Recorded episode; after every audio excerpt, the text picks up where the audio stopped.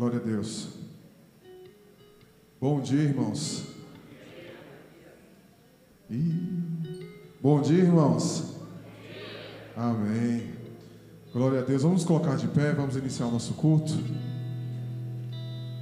Vamos adorar o Rei dos Reis. Hoje é um pouquinho diferente, hoje é pela manhã. Mas a adoração a Ele pode ser de manhã, de madrugada, à noite, independente do momento. É momento de adoração ao Rei dos Reis. Vamos orar ao nosso Rei, iniciando o nosso culto. O Espírito Santo de Deus, és bem-vindo no nosso meio, Pai. Amém. Espírito Santo de Deus, que o teu nome seja adorado, seja exaltado, Deus. Que o Senhor, ó Deus, possa, Deus, estar no nosso meio e que nós possamos sentir a tua presença, Senhor. Que dos nossos lábios, ó Deus, possam sair, ó Deus, o perfeito louvor a ti, ó Pai. Que seja um momento de adoração, Deus. Que seja um momento, Deus, de derramar em tua presença, Deus. Que nós possamos, ó Deus, nos esvaziar diante de ti, Pai.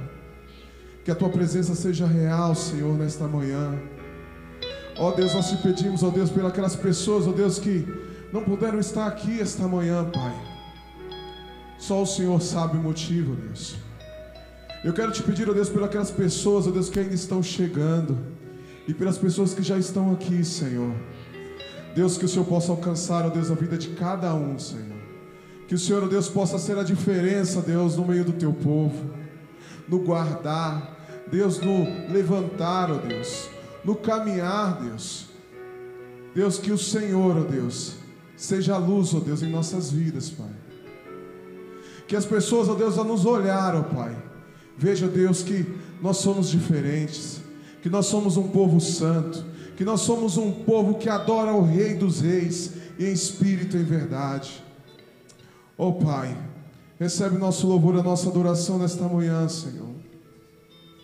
Que o Senhor, ó Deus, mais uma vez, ó Deus, eu repito, venha se fazer presente em nosso meio, Pai. Que o Senhor, ó Deus, possa, Deus, se assentar, ó Deus, diante do teu trono, Pai. E receber, ó Deus, a nossa adoração, Deus, como tua igreja. Em nome de Jesus, Pai. Aleluias. Glórias ao teu santo nome, Deus. Recebe, Deus, o nosso louvor, a nossa adoração, Pai. Aleluias. Se o sol se pôr, Jesus. Se o sol se pôr e a noite chegar, tu és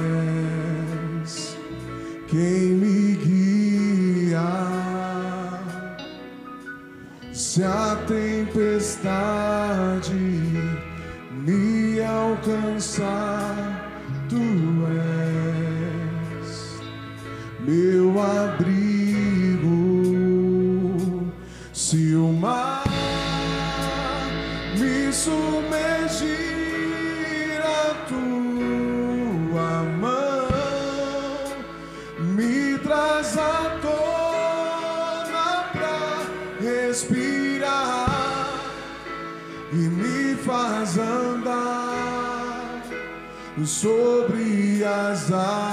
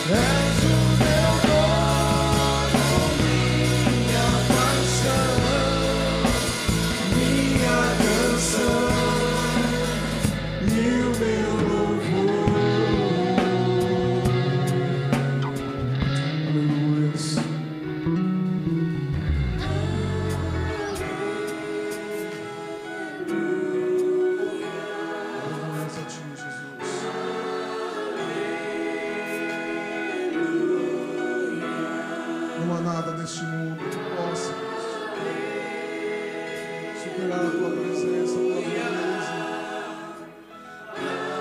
Nós precisamos, ó Deus, confiar mais em Ti, Jesus. Porque o Senhor é o socorro bem presente. Nós precisamos, Senhor, ter mais fé em Ti, Jesus. Precisamos, ó Deus, confiar em Ti, ó Pai. Precisamos acreditar, Senhor, que se o mar se abrir, o Senhor estará ali ao nosso lado e nos fará caminhar sobre as águas, Pai. No meio das tempestades, ó Deus, o desespero vem. O medo vem, Senhor. Mas nós precisamos acreditar, ó Deus, que o Senhor estará ao nosso lado, sendo o nosso abrigo. Oh Deus, nos ajuda, Senhor, a confiar, a acreditar mais em Ti, Jesus. Aleluia, Jesus. Glórias ao Teu santo nome, Deus. Aleluia.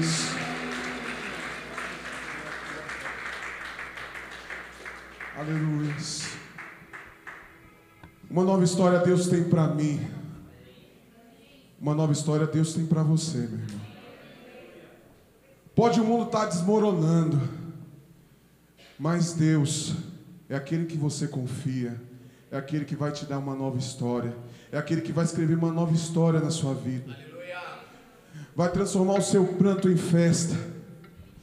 E eu creio que você vai vir aqui na frente testemunhar isso. Eu creio que Deus, Ele vai fazer o impossível na minha e na sua vida, amém? Glória a Deus, glórias ao teu santo nome, Jesus.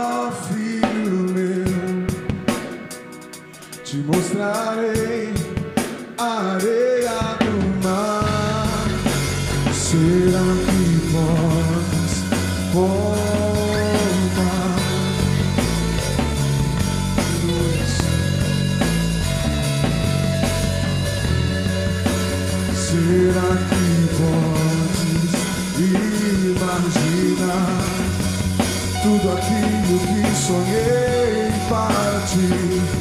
Filho meu, o que minhas mãos fizeram para ti? Filho meu, minha bênção será sobre ti. Uma nova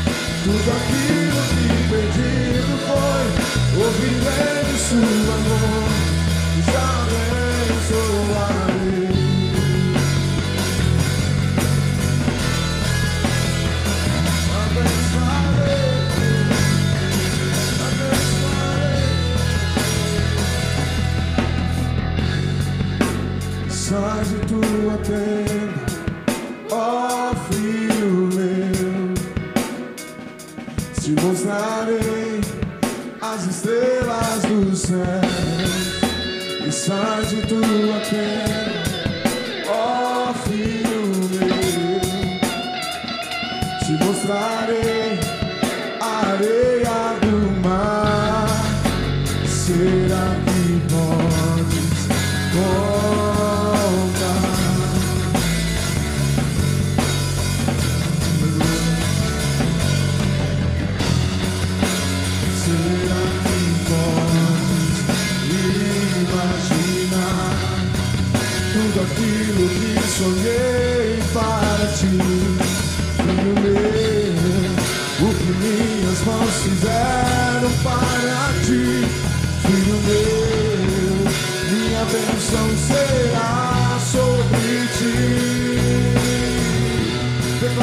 そ。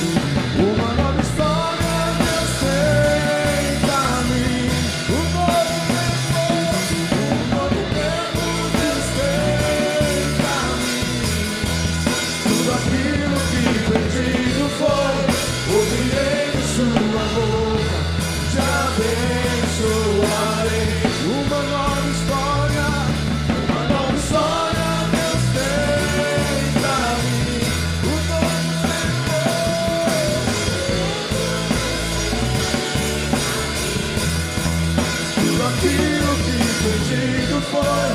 Ouvirei de sua mão, te abençoarei.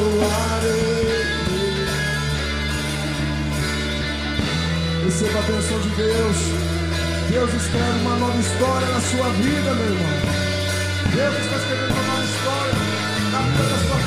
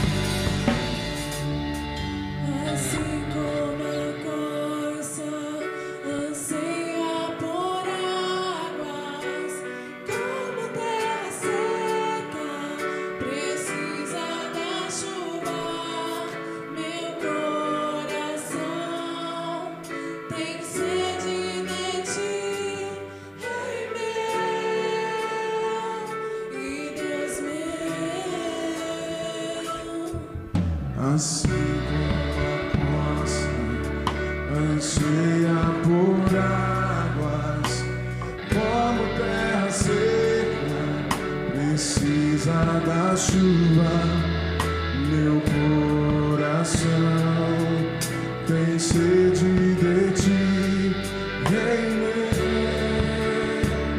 E Deus veio assim como a corça, assim como a corça, anseia por ela.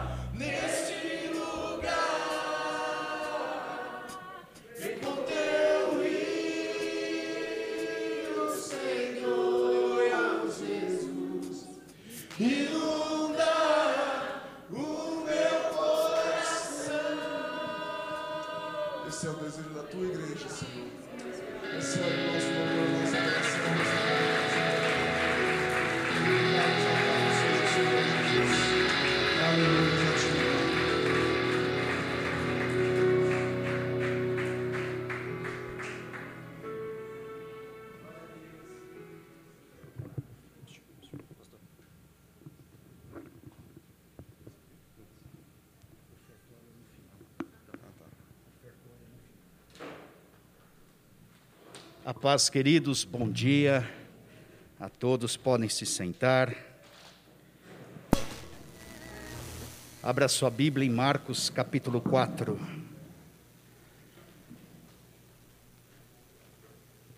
O Evangelho que escreveu São Marcos, capítulo 4.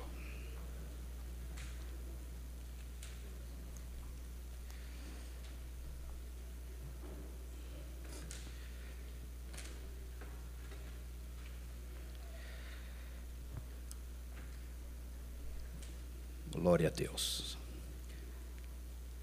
Estamos num tempo de experiência, desse novo horário. Então a gente ainda vai se adaptando, né? Glória a Deus. Está conosco Luciana e Emily. Onde está a Luciana e a Emily? Ali atrás. Deus abençoe, viu? E Ronaldo, Ronaldo já veio aqui, Ronaldo. Cadê o Ronaldo? Está lá fora com a Rose. A Rose está ali, o Miguelzinho. É, Miguelzinho é pentecostal, pelo que eu estou vendo. Deus está tomando ele lá fora, lá. Amém. Mais alguém nos visita?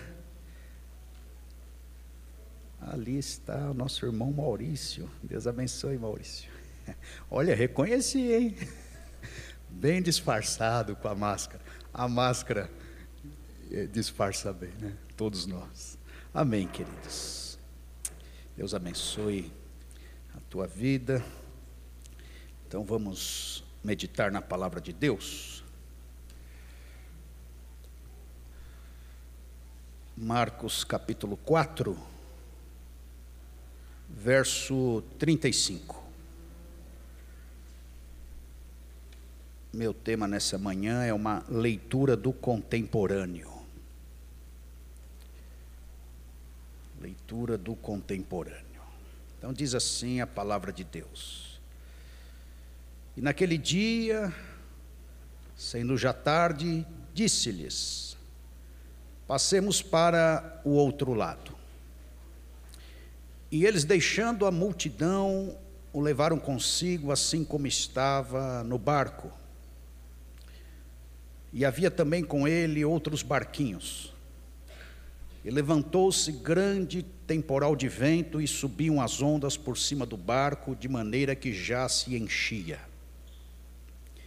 E ele estava na popa, dormindo sobre uma almofada. Despertaram-no, dizendo: Mestre, não se te dá que pereçamos? E ele, despertando, repreendeu o vento e disse ao mar: Cala-te, aquieta-te. E o vento se aquietou e houve grande bonança. E disse-lhes: Por que sois tão tímidos e ainda não tendes fé? E sentiram um grande temor e diziam uns aos outros: Mas quem é este que até o vento e o mar lhe obedecem? Vamos orar. Senhor, fala conosco nessa hora, nós somos carentes da tua voz. Deus, nós absorvemos muitas vozes durante a semana. Fomos influenciados por tantas outras, mas nesta manhã nós queremos ouvir a tua voz. Nós necessitamos da tua direção, da tua palavra, da tua graça, da tua visitação, do teu amor. Precisamos do teu perdão. a tua misericórdia que se renova a cada manhã. Estamos ávidos, vulneráveis, rendidos no teu altar nesta manhã. Fala conosco, fala que o teu servo ouve, em nome de Jesus. Leitura do contemporâneo. Contemporâneo é o que está acontecendo, é o tempo real, é o que se vive hoje, é a simultaneidade da vida. O mundo está marcado por uma indefinição muito grande. Vivemos um tempo de indefinição. A vida muda de forma constante. Antes, a sociedade vivia platôs culturais, tradicionais, períodos extensos de uma rotina bem asfixiante. Hoje, por conta de vários pontos, cria-se mundos novos. E nós estamos numa década chave na história da humanidade. Há uma pressão para que até 2030 muitas mudanças ainda aconteçam e a partir de 2030 será mais galopante as variáveis. Tempo de insegurança, tempo de incerteza. Por isso que nós estamos tendo dificuldades em estruturar a vida. Antes era mais fácil por causa do platô, você percebia os valores, os métodos, a cultura, as portas abertas e você entrava com mais facilidade. As variáveis existenciais de hoje, elas abrem portas, quando você vai entrar, ela fecha na tua cara e você bate o nariz ali, sofre decepções. Mesmo porque dentro desta indefinição, a cultura ideológica é muda-se a realidade para se adaptar ao desejo, à cobiça e ao pecado. Antes a realidade era cristalizada, você tinha que se adequar a um estilo simples, sem pecado e humilde. Hoje você é o pivô, o centro, há um narcisismo, individualismo ferrenho, então você muda a realidade para o teu próprio desejo. Estas coisas estão na pauta do dia: indefinição, insegurança, incerteza. Contemporâneo também é marcado pelo mundo virtual, e ele está nas tuas mãos aí. Você tem acompanhado o culto com o celular. Você fica em casa, faz a conectividade do culto através do celular. Vivemos um momento de marketing existencial. Essa tua imagem aparece no mundo inteiro. Olha que chique. Você influencia o mundo inteiro. Viver é aparecer. E o mundo virtual comunica como você tem que ser. Ele comunica a tua realidade de vida. E é uma realidade falsa, porque no selfie você sorri. Você encena que está tudo bem. Eu não sei se eu contei aquela experiência no ponto final de Santana, certa feita, cansado, final do dia, horário do rush. Cruzeiro do Sul entupida, o ponto lotado. Garou, eu todo molhado. Olhava para um lado, cara de brasileiro sofredor, para o outro. Gente cansada, rugas, envelhecimentos, lutas por todos os lados. Esse era o retrato. Aí uma senhorinha saca o celular da bolsa, e ela tinha esse perfil que eu estou falando, de gente sofrida, de brasileiro aguerrido. Ela emplaca um sorriso no meio da multidão e lasca um selfie. Eu falei, mas que hipocrisia é essa? Eu gosto de lembrar disso porque no selfie você sorri, mas no quarto você chora. E esse mundo posa de onipotência, porque há uma máxima nesse mundo virtual que diz: o Facebook é meu pastor e nada me faltará. Então nós estamos ligados ali nesse mundo virtual. A gente constrói o ideal lá, mas o real aqui, ele é difícil, causticante. E esse mundo rouba a nossa vida devocional, rouba o nosso tempo com Deus, rouba a nossa leitura. A gente aumenta o tempo nas redes sociais, mas a gente diminui o tempo com Deus. É uma revolução virtual que causa uma revolução societária. É o poder do digital, do toque. Um certo avô abriu o jornal, colocou o neto no colo, e o neto tocava o jornal com o dedinho passando, querendo virar a tela do jornal. O jornal era um jornal físico. Na cabeça do netinho, ainda criança, se no celular eu passo o dedo e muda, essa folha extensiva, cheia de narrativas, está chato para mim, eu vou mudar também. E ele não conseguia. É o poder do digital. E esse digital nos provoca, conspira e nos escraviza, tornando-nos alienados. A gente perde o senso do concreto a gente entra numa fantasia, no mundo das imagens, na sociedade espetáculo. Isso nos suga, isso rouba o nosso tempo. A gente navega no mar da vida na internet.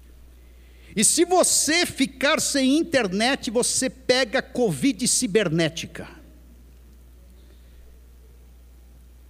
Por quê? Tira o celular da tua mão durante um dia.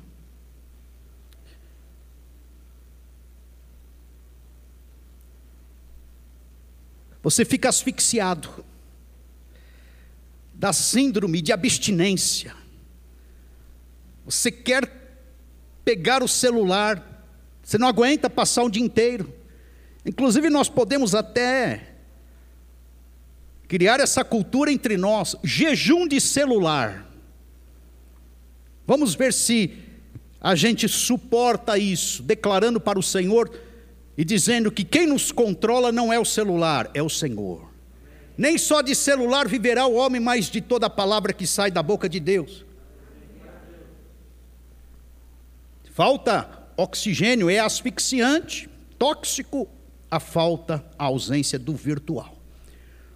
O contemporâneo é marcado também pelo medo. É a geração do medo. A agenda está aberta para o medo, más notícias. Nessa enfermidade, nesse vírus aí que estamos passando e vivendo, você teve aquela sensação e aquela vontade, e de fato fez, desligou as televisões, os rádios, porque era só má notícia o dia inteiro. Nós fomos bombardeados por más notícias. Porque as notícias eram essas pestes todas, a mortandade, o isolamento, o distanciamento, solidão. E como se não bastasse, os estudiosos falam de medo de competição, de comparação, medo do futuro medo da falência, medo de doenças, medo de não corresponder, de não satisfazer as exigências, de não ser perfeito, medo de amar e se relacionar. Tempo de medo. E a mídia sabe que as tragédias ganham ibope. A turma desliga a televisão ou não chama a atenção quando há um benefício. Mas quando há uma tragédia, todo mundo fica antenado, ligado, concentrado. Por causa desta cultura dramática, da comoção, da coação, a violência gera lucro. E a lógica publicitária é audiência na catástrofe. Quanto pior, melhor. O que vamos falar das emoções no mundo contemporâneo. Por isso que a gente vive uma década de depressão, de pico de depressão. Ansiedades, pânicos, melancolias, angústias, doenças psicossomáticas. E o medo nunca anda sozinho, você sabe disso. O medo tem irmãs, que vem do Gênesis. A vergonha, a alienação, que é a fuga, a culpa, andam juntas e pioram ainda mais o emocional das pessoas. A autoimagem, a identidade das pessoas vão retardando no crescimento emocional, no amadurecimento. Por isso que na contemporaneidade também há um clima de intolerância. Está difícil se relacionar com o perfil do ser humano na pós-modernidade. Antigamente tinha mais reserva emocional, mais humildade, mais abnegação, mais renúncia, mais conformismo, conformidade, mais entendimento, mais respeito, mais espaço para honra. Esse clima de medo, a pessoa se autoafirma no empoderamento, gera síndrome de onipotência, ele não pode ser contrariado, ele não abre espaço para o outro viver, ele disputa a honra, ele compete de igual com seus pares. É um momento em que reverbera uma sociedade raivosa. Percebam nas redes sociais a ferocidade das mídias. As pessoas são sensíveis às reações, elas não toleram as pirraças, elas revidam automaticamente. Antes nós refletíamos, hoje a gente nem reflete, a gente já reage. Antes silenciávamos, hoje a gente já responde de pronto, a resposta está aqui na ponta da língua. Vem que você vai achar o teu aqui. O Espírito Santo agoniza para gerar um fruto dentro da gente. O fruto do Espírito, a longanimidade, a paciência. A gente não engole mais. Está difícil engolir. Geração de intolerantes. Geração de gente carnal. Geração de gente divorciada uns com os outros. Está muito fácil fazer guetos, panelinhas, comparações, porque o isolamento nos empurra para as tribos, para os guetos, para as panelinhas. Contemporâneo no mercado, analisando aí o comércio,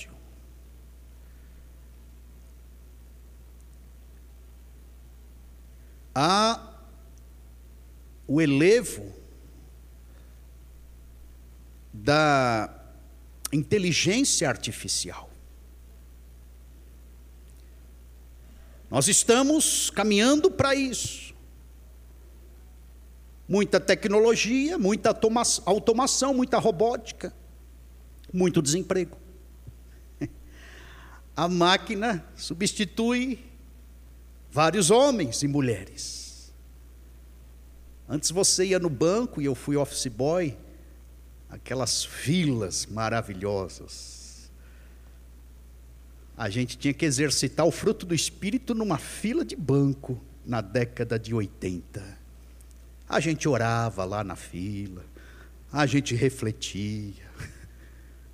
Tinha gente que fazia unha, jogava truco, e você ficava na fila de banco até chegar a tua vez. De vez em quando você pegava, parece que um, uma pessoa usada pelo inimigo, né, com um calhamaço de documento.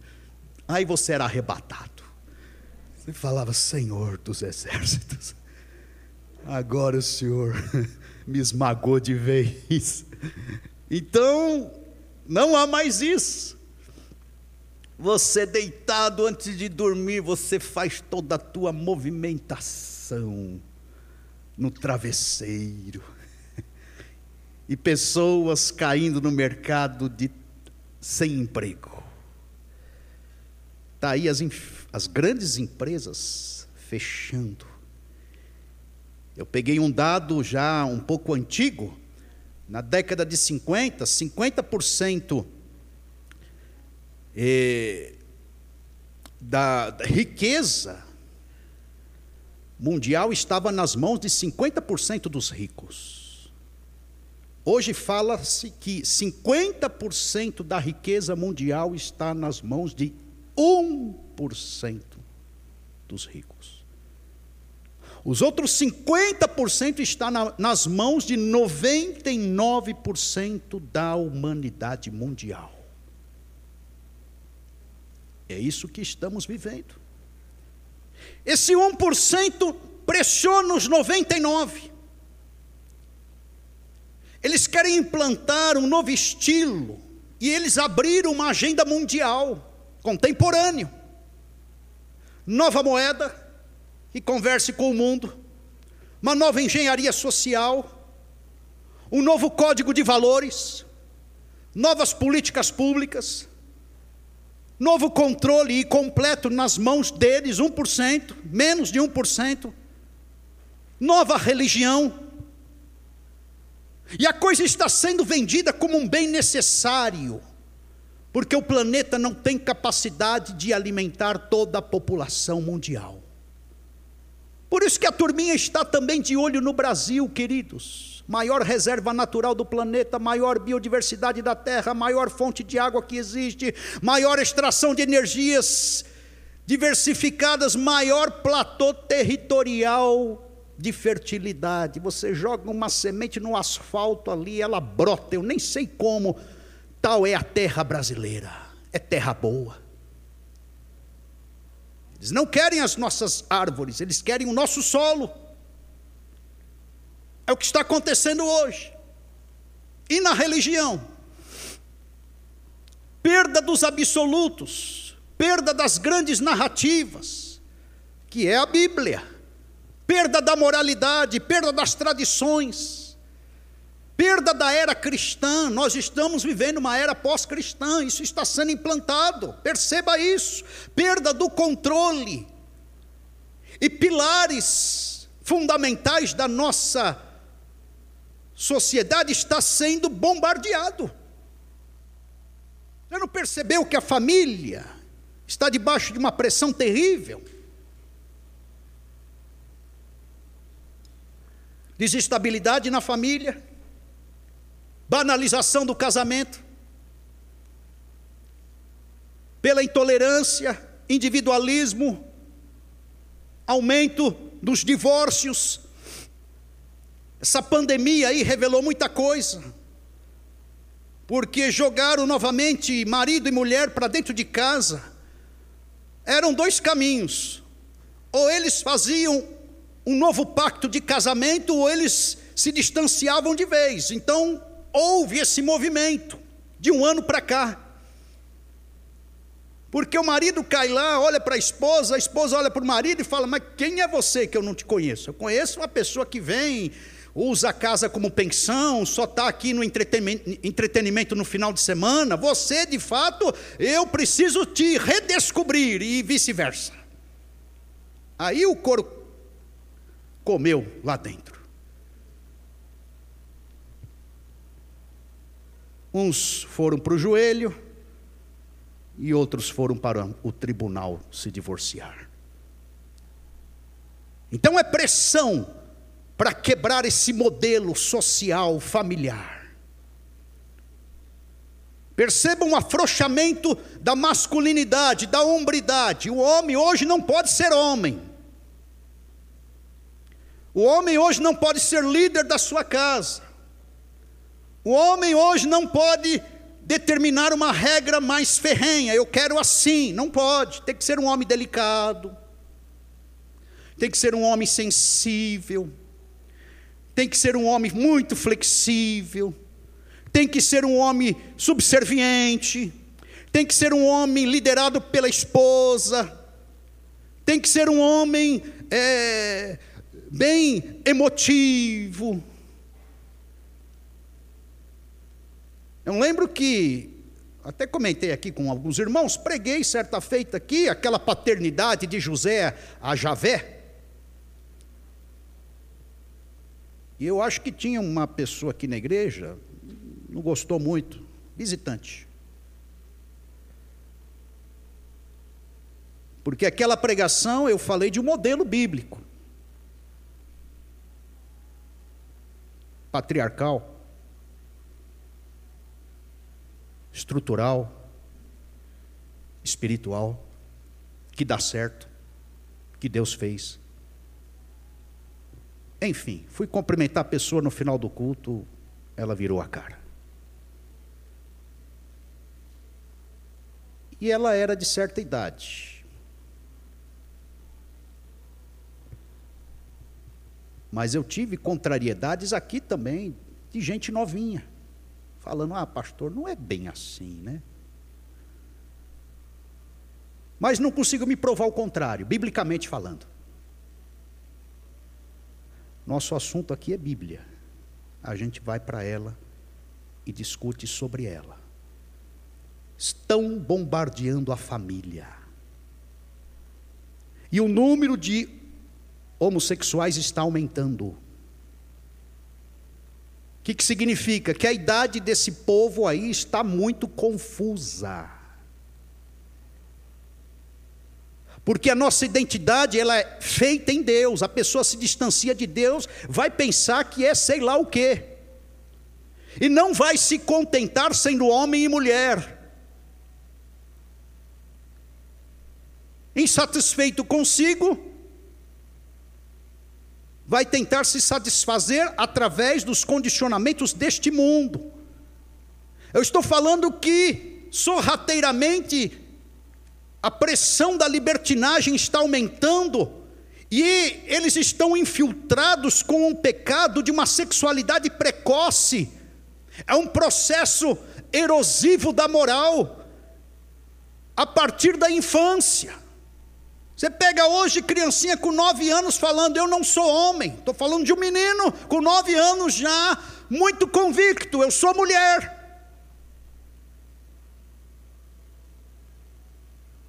Padrões estão sendo quebrados, padrões morais. E tem uma turminha aí que fala que representa a defesa das minorias, mas tem uma turminha aí, queridos, querendo descriminalizar a pedofilia.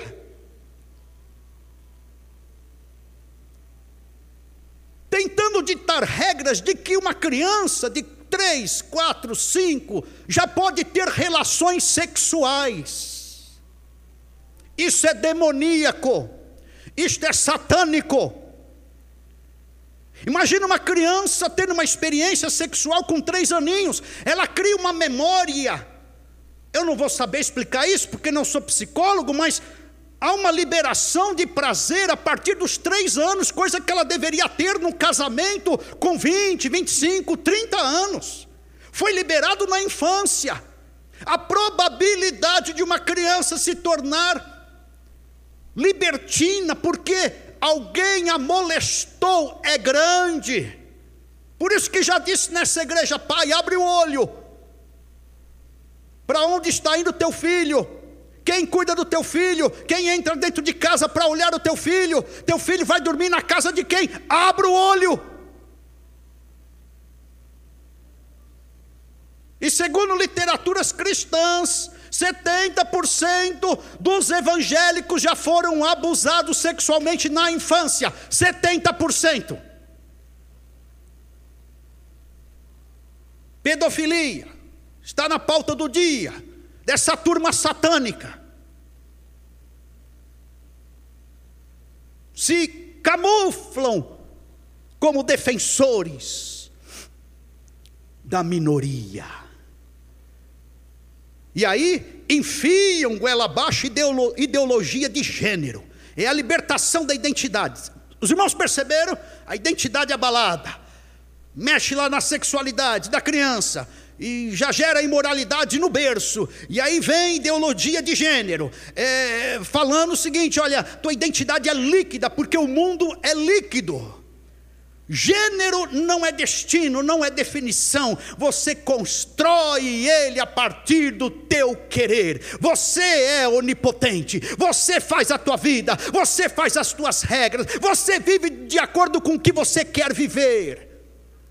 Deus não te define, é você que se autodefine. A turminha está brincando de Deus. Perde-se o sentido da vida. E a pressão por parte destes que estão com essa agenda global na- nas mãos é que quem vai educar nossos filhos não é a família, é o Estado.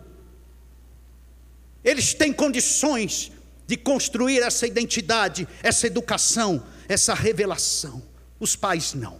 Por isso o desmonte da autoridade dos pais. Pai não pode corrigir, pai não pode pegar a cintinha e dar no bumbum da criança, pai não pode disciplinar, porque se fizer isso, vai lá o conselho tutelar, já enquadra esse pai, já processa ele, já lança aí um, um julgamento nas costas desta mãe, enfim.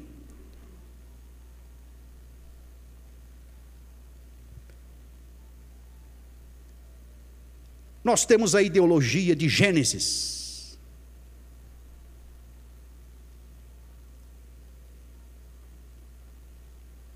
E o que eles chamam de ideologia de gênero, a gente chama de pecado.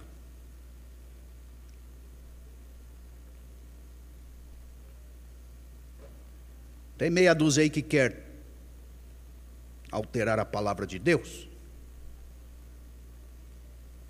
mas não quer alterar o coração humano.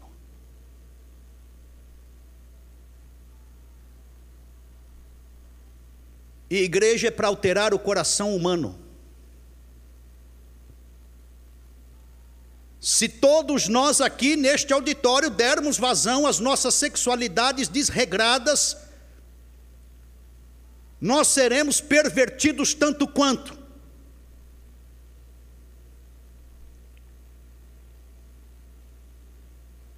Então, nós, proposta do Evangelho é essa: se converta, seja regenerado,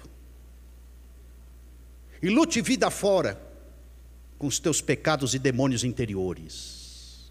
Evangelho. Eu estou querendo dizer que as portas estão abertas para gente com problema na área sexual. Ah, pastor, o senhor não aceita? Não, as portas estão abertas.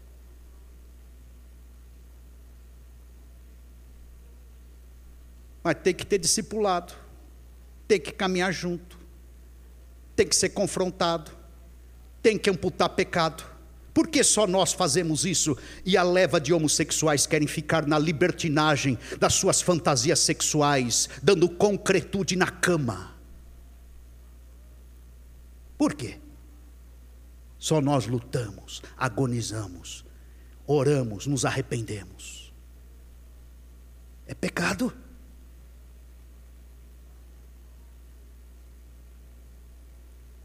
Pecado. A solução humana para o pecado, desde o Gênesis, é por folha, é criar subterfúgio. Ó, já que a gente não pode contra isso, vamos liberar as drogas, vamos fazer a camisinha. Essa é a solução humanista. A solução de Deus é ampute o teu pecado, vá para a cruz. Você está muito vivo, você tem que morrer. Se arrependa da sua natureza caída, se converta de fato, deixe Cristo reinar no teu coração. Está o convite feito para todos aí que estão com algum problema de pecado em alguma área, de alguma ordem. Igreja é para isso.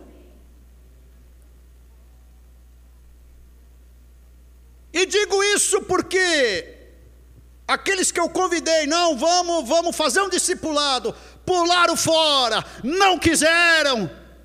Oh, mas que coisa, só nós somos tratados e vocês vão ficar aí nessa vida de identidade líquida, falando que o gênero é esse, ou aquele, ou acolá.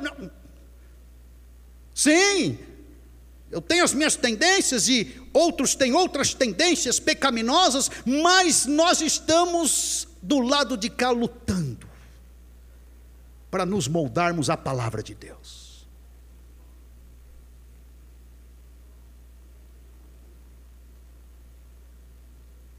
Na esteira disso, o feminismo. Direitos equânimes, iguais. Empoderamento da mulher. Libertação dos padrões patriarcais. Ah, tudo igual. Aí eu vi no Face esses dias. Então vai lá, entra no banheiro do, de homens e mija no mictório. Tudo igual. Como tudo igual se é diferente? É uma irreverência aos dados biológicos. Deus fez, é lutar contra Deus. Inversão de posições, supervalorização de um e de outro. Eu, eu sei que na história há muito machismo, há muita violência. Eu sei, violência, eu sei disso, irmãos.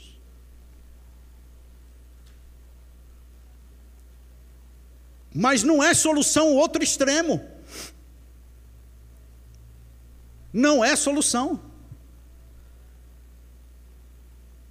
Como já ouvi, ah, não existe homem, não tem homem, ah, não, é raro o homem que, que ama a sua esposa, que serve a sua esposa, que copia Cristo morrendo para que a sua esposa viva.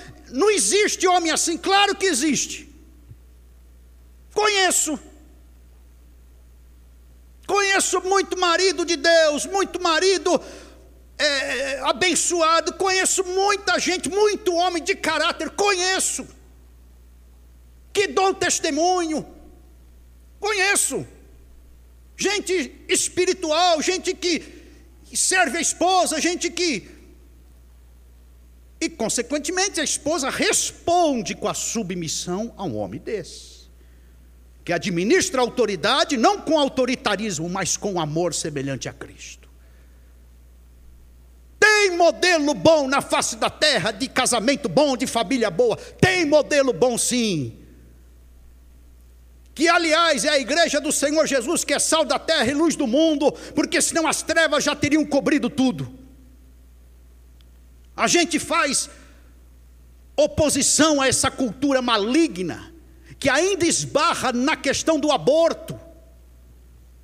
A turma quer controle populacional, matando a partir do ventre. Perceba os irmãos novamente, vamos solucionar uma gravidez indesejada. Ora, você teria que ter pensado antes, não ter tido a relação sexual. A solução humanista, volto a dizer, é paliativa. Ah, vamos matar a criança no ventre legalização para matar. Os irmãos percebem que é uma liberdade desenfreada, ninguém sabe onde está o limite, é eu posso tudo, inclusive na origem da vida. E pessoas sem Deus se tornam revoltadas porque um abismo chama outro, um pecado vai levando ao outro, e depois quem paga essa conta, a culpa arrebenta na consciência, e Satanás será o maior patrocinador para esmagar essa consciência. Somente o poder da cruz de Cristo para libertar, para redimir, para expiar, para perdoar os pecados da humanidade no dia de hoje. Irmãos, esse é o nosso mundo.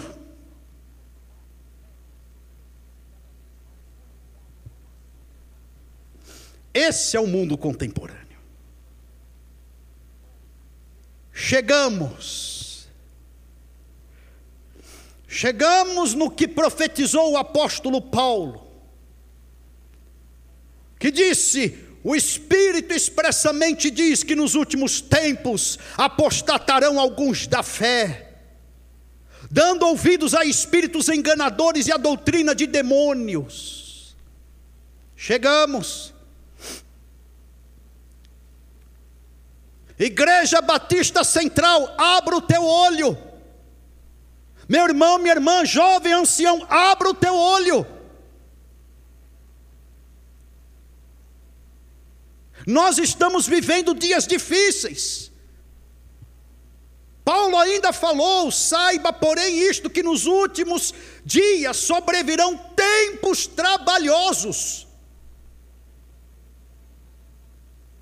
Não é hora de você cochear em dois pensamentos, não é hora de você dar vazão para a carne, não é hora de você se moldar à cultura maligna dessas ideologias pecaminosas, não é hora de você ficar em dúvida com a salvação, se Jesus é teu Salvador ou Senhor, não é hora de você baixar a guarda espiritual, é hora de você se despertar, de você buscar a Deus, de você se levantar, de você ter uma posição mais aguerrida frente ao Senhor e a esse mundo que quer te derrubar.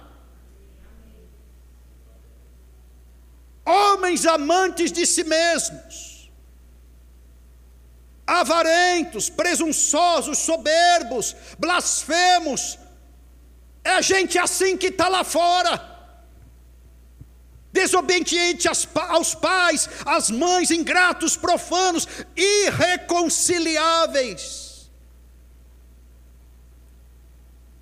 Caluniadores, descontrolados, cruéis, sem amor. Chegamos.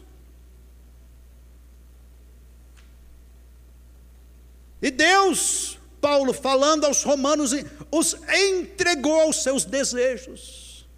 Você quer ser isso? Isso está no teu coração? Essa imundícia para desonrar o teu próprio corpo? Então, tô, vai, vive do jeito que você quer. Vamos ver se você se aguenta. Vamos ver se você aguenta o pecado sobre você. Vamos ver se você consegue lidar com a culpa. Vamos ver se você consegue ajustar a tua identidade ah, mediante esta vergonha que te esmaga. Vamos ver se você consegue viver no reino das trevas, subjugado pelos demônios. Vamos ver se você avança na vida. É disputa de divindade. Então vai, pseudo Deus.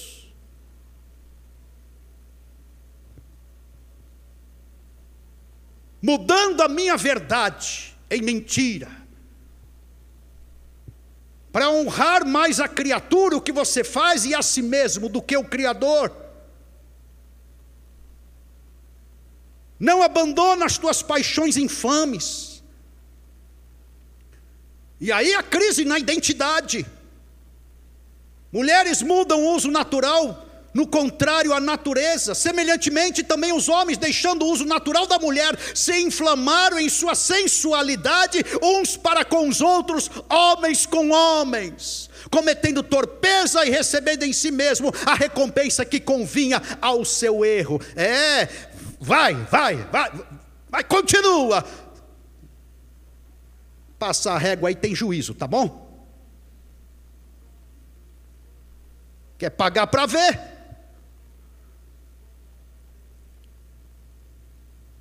Deus entregou o sentimento perverso para fazerem coisas que não convêm. Paulo fala aos Efésios: o, o- só falar constrange, não dá nem para falar. Não dá nem para descer alguns detalhes de alguns pecados, não dá. É aberrante. Esse negócio aqui não tem fim.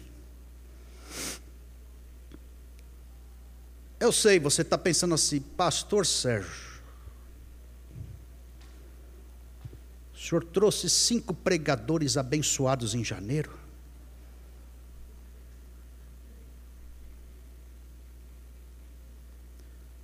O senhor fez um marketing do culto às 10 da manhã? Teu rostinho simpático no store da igreja no sábado à noite falando: vem que você vai ser abençoado.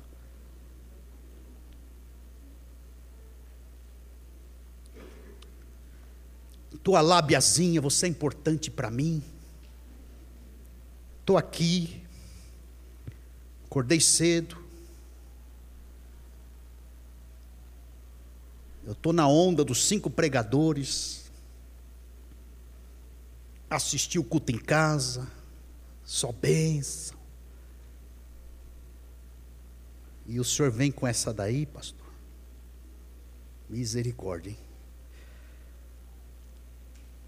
Misericórdia. Irmãos, é isso é o que estamos passando. No meio de uma trajetória, tentando obedecer a Jesus. Em algum momento da tua vida, Jesus chegou para você e falou: entra no barco. Vem caminhar comigo. Eu vou te levar para outra margem.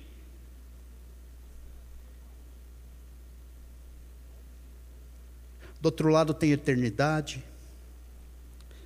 tem glória, tem salvação. Entra no barco. Foi ele que falou. E a gente está no barco, tentando obedecer Jesus. Mas aí, a semelhança do texto que nós lemos, verso 37 de Marcos 4, levantou-se grande temporal de vento,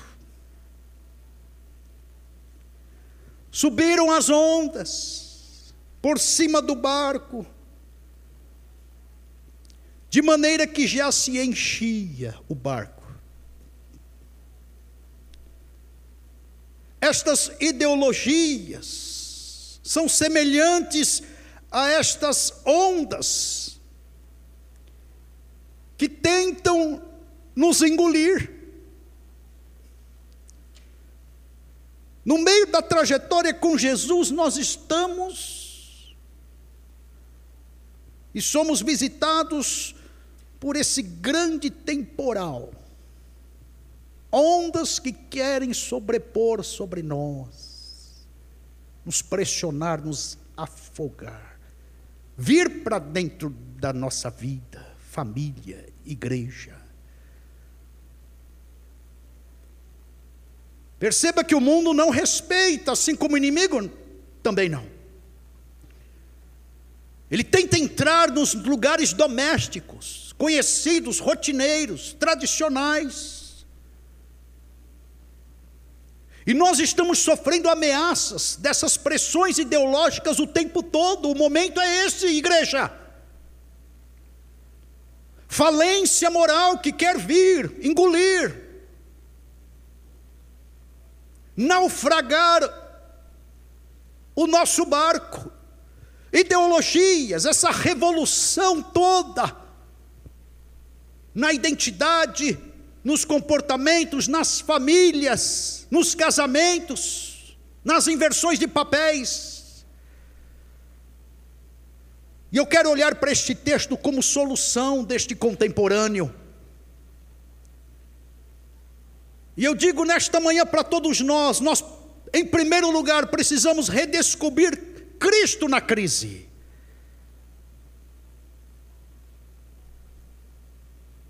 Nossa solução e salvação?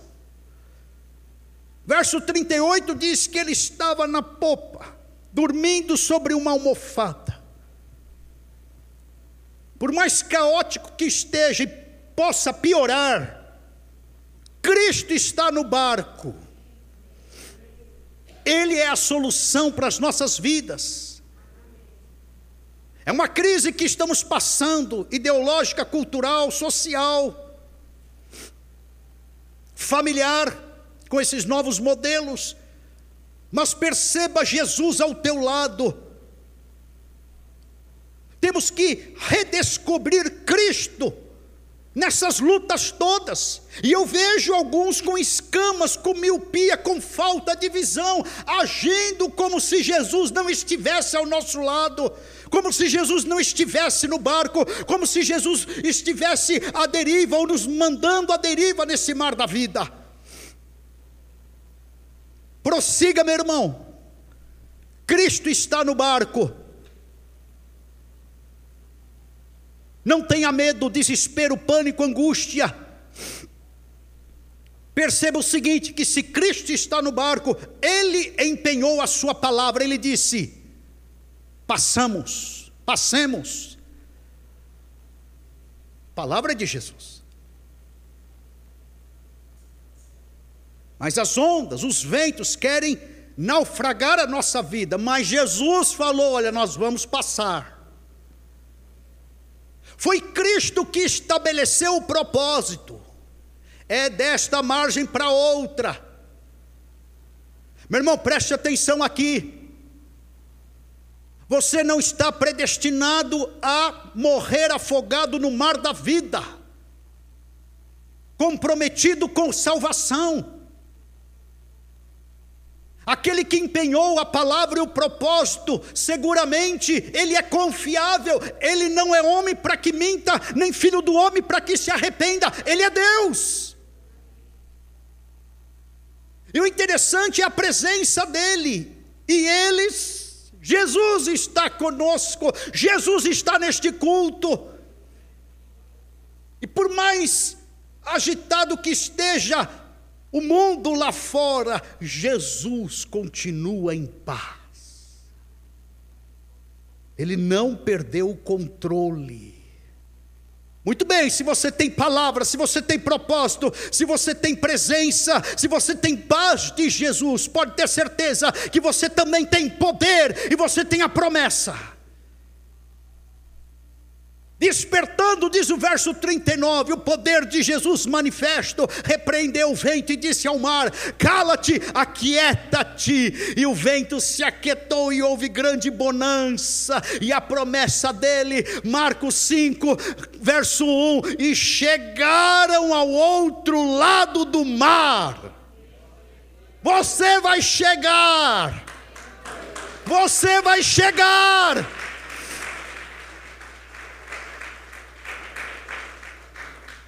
Aleluias! Como já disse nessa igreja, se não vai afundar o Pai, o Filho, o Espírito Santo, eu e você, vai afundar todo mundo.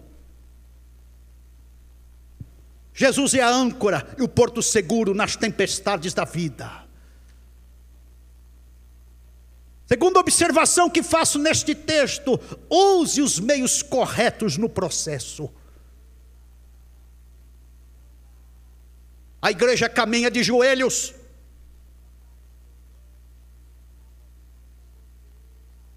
Orando, intercedendo, suplicando. Despertando Jesus, intercedendo uns aos outros, concordando aqui e acolá, se ajudando aqui e acolá. A igreja caminha com esses meios.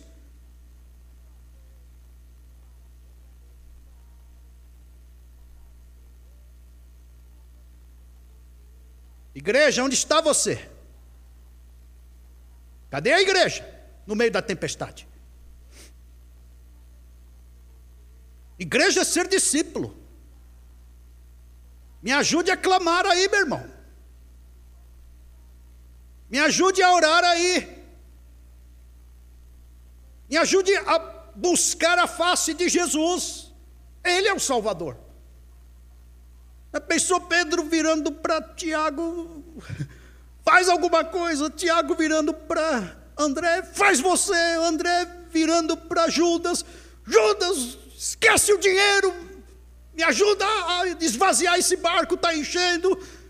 Judas para Natanael, Natanael, está cochilando por quê? Está que nem Jesus, incompetente, Natanael, me ajuda aqui. É esse é o nosso papel, irmãos. Cadê a igreja batista central na hora da tempestade? Tem gente pulando do barco. Você está pulando. Você está com mais temor do Covid-19 do que de Deus.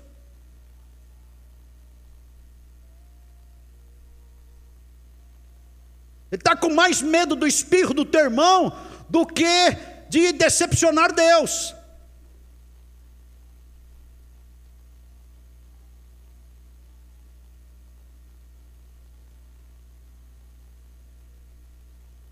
Você está com mais medo daquilo que os homens falam na telinha, do que confiança naquilo que Deus fala na palavra de Deus.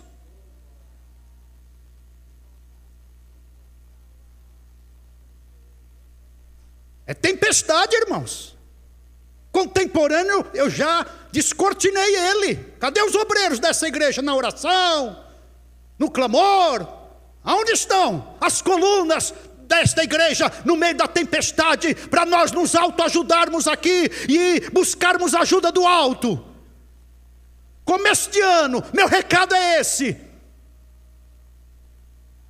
Temos 11 meses pela frente. Vamos acertar os ponteiros nessa manhã. Faça corpo mole, não. Me ajude a tirar água desse barco que está enchendo. Reme um pouquinho no lugar de gente que está cansada. Tem crente braço curto aqui. A gente está assim, quase que pedindo, pelo amor de Deus. Faça alguma coisinha. Não, não é assim não. É um privilégio fazer. É uma oportunidade doar o dom.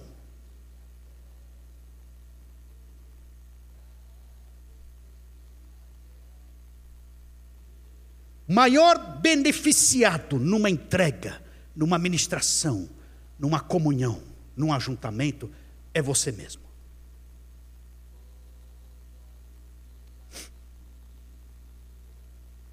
Se você encurtar o braço, Deus levanta outro no teu lugar. E fala: sai da frente, você está atrapalhando. Porque ninguém vai ficar te lambendo, não, para você vir participar, remar, tirar água, somar força. Ninguém vai ficar te lambendo, não. Só sai da frente para não levar uma carteirada de Jeová. É, de, é dele. É como aquele jogador que está fazendo corpo mole no, no, campo. O técnico vê lá e fala: peraí, não está valorizando, não? Está com síndrome de Elias. Só eu fiquei, só eu faço a obra de Deus, só eu sustento essa igreja, só eu sou coluna aqui. Espera aí, filho. Tem mais sete mil ali, muito mais fiel que você. Sai da frente. Ou se não, volta pelo mesmo lugar. E põe a mão no arado. Volta à comunhão. Volta a fazer a obra de Deus. Volta a clamar. Volta a suplicar. Volta a se envolver. Volta a ter comunhão.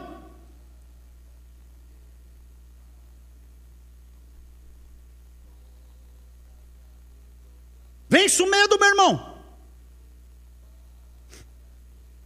Deixa o Espírito Santo te controlar. Deixa o Espírito Santo te encher, te usar.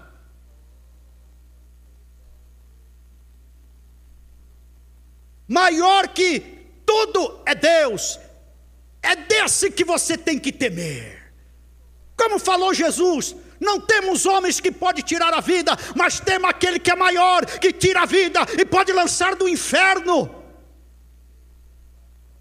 Vamos ajustar a nossa visão acerca de quem nós estamos tratando e com quem está tratando conosco. Nosso negócio é com Deus. Maior que violência, que tribulação, que ideologia de gênero, que aborto, é Deus. E o nosso papel é reter esse pecado, é propagar a verdade, é santificar a vida, é expulsar Satanás. Esse é o nosso papel. Somarmos forças do lado de cada glória. Tema a Deus, suplique pela causa correta.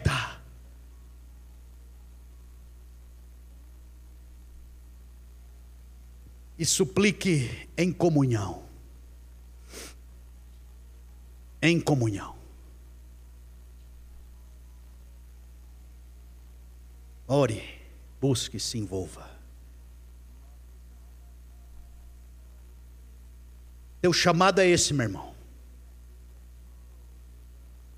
Você foi chamado para não andar sozinho. Não queira fazer as coisas sozinho, não, você não consegue. Você precisa de pares e todos nós precisamos de Jesus. Não pule fora do barco, não. Jesus quer te levar para outra margem. Não se desespere antes do tempo. Não inferiorize o teu Deus por conta da tua incredulidade, dúvida ou questionamento. Ele é suficientemente poderoso para cumprir aquilo que ele falou. E o que ele falou para a tua vida é: vou te levar para o outro lado, para o céu, para a glória, para a eternidade. Você é meu, filho amado, não vou te perder no mar da vida, para o pecado ou para Satanás. Não quero te perder. Esse é nosso Deus. Mas está difícil a Batista Central, mas é o melhor lugar. Vai se arriscar aí com o dilúvio que está aí fora? Na arca do Senhor, ele fecha a porta com o braço dele, não entra uma gota de água, e você fica salvo.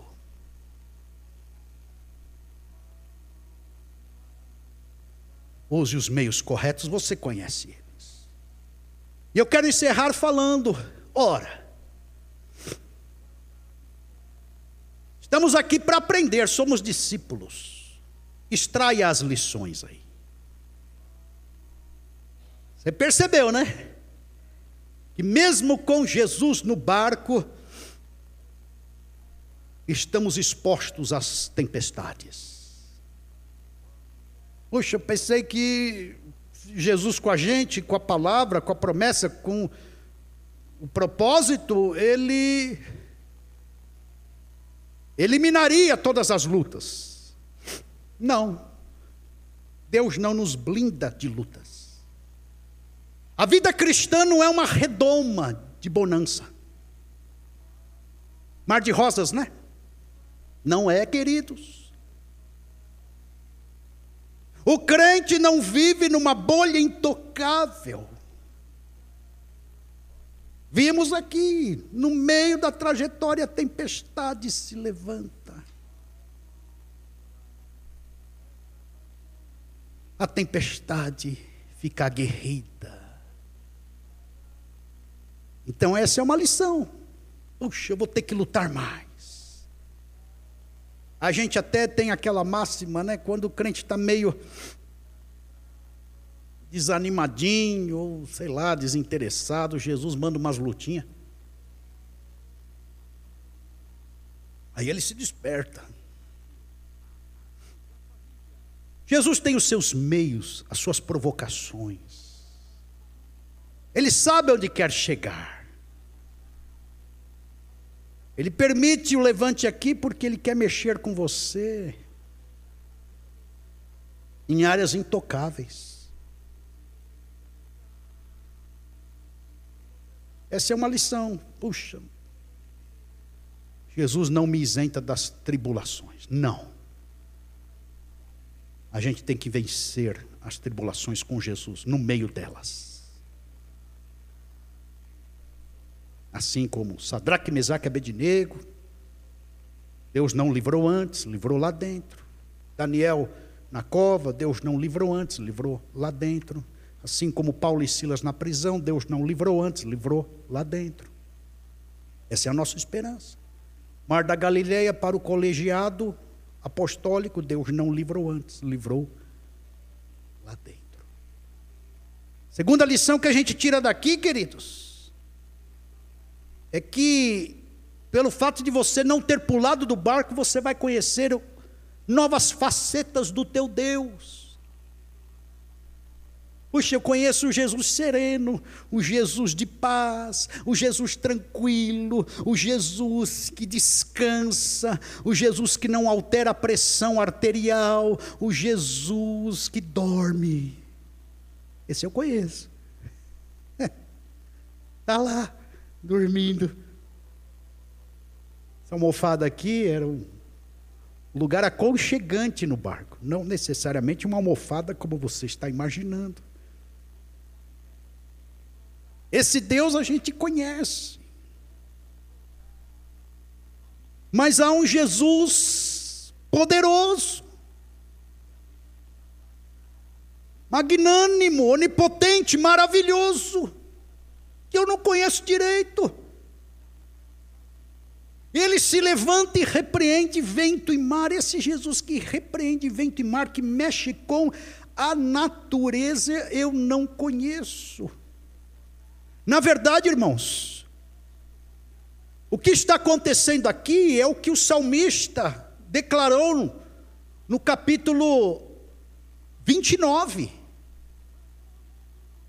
verso 11, que diz que Deus é Senhor dos dilúvios. Verso 10, Deus é Senhor das tempestades. Esse Jesus, esse Salvador, com essa cara eu não conhecia, pois vai conhecer. E mais que isso, eu preciso conhecer um Jesus que não desiste de mim, apesar das minhas incredulidades. Porque Jesus repreendeu eles, vocês são incrédulos. Vocês me decepcionaram. Vocês deram mais vazão para dúvida do que para confiança. Puxa, esse Jesus, irmãos, ele existe também. Senhor, obrigado porque eu te decepcionei. Eu duvidei, eu questionei. Eu não botei fé no Senhor. Obrigado, Senhor. Deus continua tendo bons pensamentos a meu respeito. Continua agindo na minha direção. Conspira a meu favor. Por mais que essa turminha de gente abastada no mundo, 1% queira conspirar contra nós,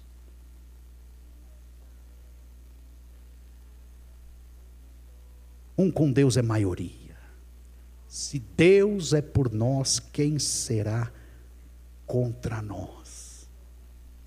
E a gente pode encerrar essa pregação falando: eu preciso aprender que essa minha fé, que decepcionou Jesus, ela precisa se abrir para novas alternativas milagrosas. Minha fé é diminuta, não vai além do sofrimento, cogita só problemas, não se abre para possibilidades. A lição é essa: eu preciso ter um elevo de fé, usando esses expedientes ditos quase agora. É como sair da teoria e ir para a prática. É como encarnar a teologia com experiências no próprio corpo. É isso, queridos. Minha fé precisa ter um elevo. Fé nível baixo produz perplexidade, histeria, descontrole.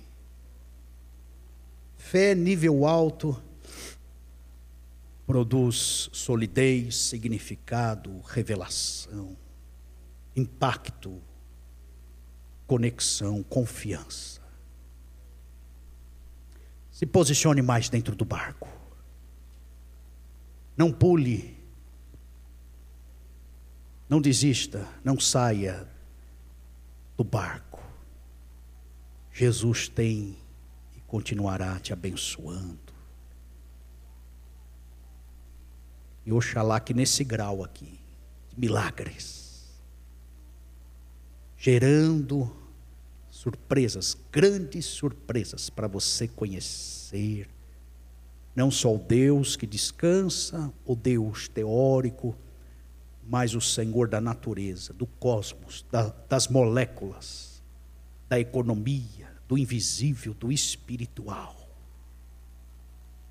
Irmãos, vamos ficar de pé.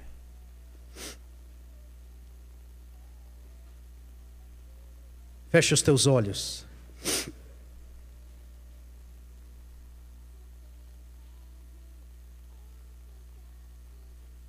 O nosso Senhor controla a história desde o início.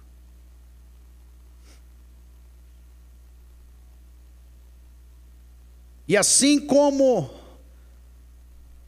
o Espírito do Senhor, desde o início, pairou sobre a face das águas para organizar o caos. O Espírito do Senhor paira sobre a história da humanidade. O que dirá a tua vida? O que dirá a tua vida? O que dirá a tua vida? O Espírito do Senhor paira sobre a tua vida para organizar o caos. Ele continuará governando os reinos, determinará sobre os detalhes cotidianos sobre você. Sabemos da escatologia do Apocalipse, mas a palavra do Senhor esmaga, é poderosa para esmiuçar. Assim como no sonho de Nabucodonosor, o último reino é uma pedra que vem e esmaga a estátua de Nabucodonosor. O reino dos céus suplanta, esmaga as ideologias desta terra, recheadas de pecado, de demônios. A igreja do Senhor está aí para fazer este papel. Amém, meu irmão, minha irmã. Feche os teus olhos, vamos orar. Senhor, em nome de Jesus, nesta noite, digo nesta manhã, nós descansamos diante desta agenda global com seus penduricalhos. Nós não queremos nesta manhã dar vazão para medo, pânico, depressão, falências, imoralidades, economias, pecados, demônios, imposições, leis malignas, governamentais. Não queremos dar vazão para este estado divinizado. Queremos dar vazão à tua palavra, à tua promessa, à tua presença, ao teu propósito, ao teu poder. O Senhor não brinca com a nossa vida, com a nossa sorte. O apóstolo Paulo falou Não vos chamei para viver novamente atemorizado. Isso a gente vivia lá atrás, desviado nas mãos de Satanás do mundo e do pecado. O Senhor nos chamou para nós vivermos a leveza, o jugo leve e suave do status de filho e filha do Senhor. Deus levanta-nos com coragem para obedecermos ao Senhor, para nos rendermos a Ti para crermos na tua palavra, para confiarmos de que o Senhor está no barco e o Senhor ordenará o milagre. Simultaneamente ao nosso esforço de coletividade, de comunhão, de unidade, de hierarquia, de cumplicidade, com todos os expedientes disponibilizados. É oração, é o amor, é, ó Pai, o ajuntamento solene, Senhor da glória. Nós queremos aplicar estes expedientes. Queremos, ó Pai querido, manter este propósito como igreja no início deste ano. Não sabemos como a coisa será conjugada, mas em nome de Jesus, queremos nos revestir nesta manhã deste entendimento, desta revelação, desta palavra, para afirmarmos propósitos comportamentais diante do Senhor, em nome de Jesus, em nome de Jesus, em nome de Jesus. Creia nisso, meu irmão, creia nisso, minha irmã.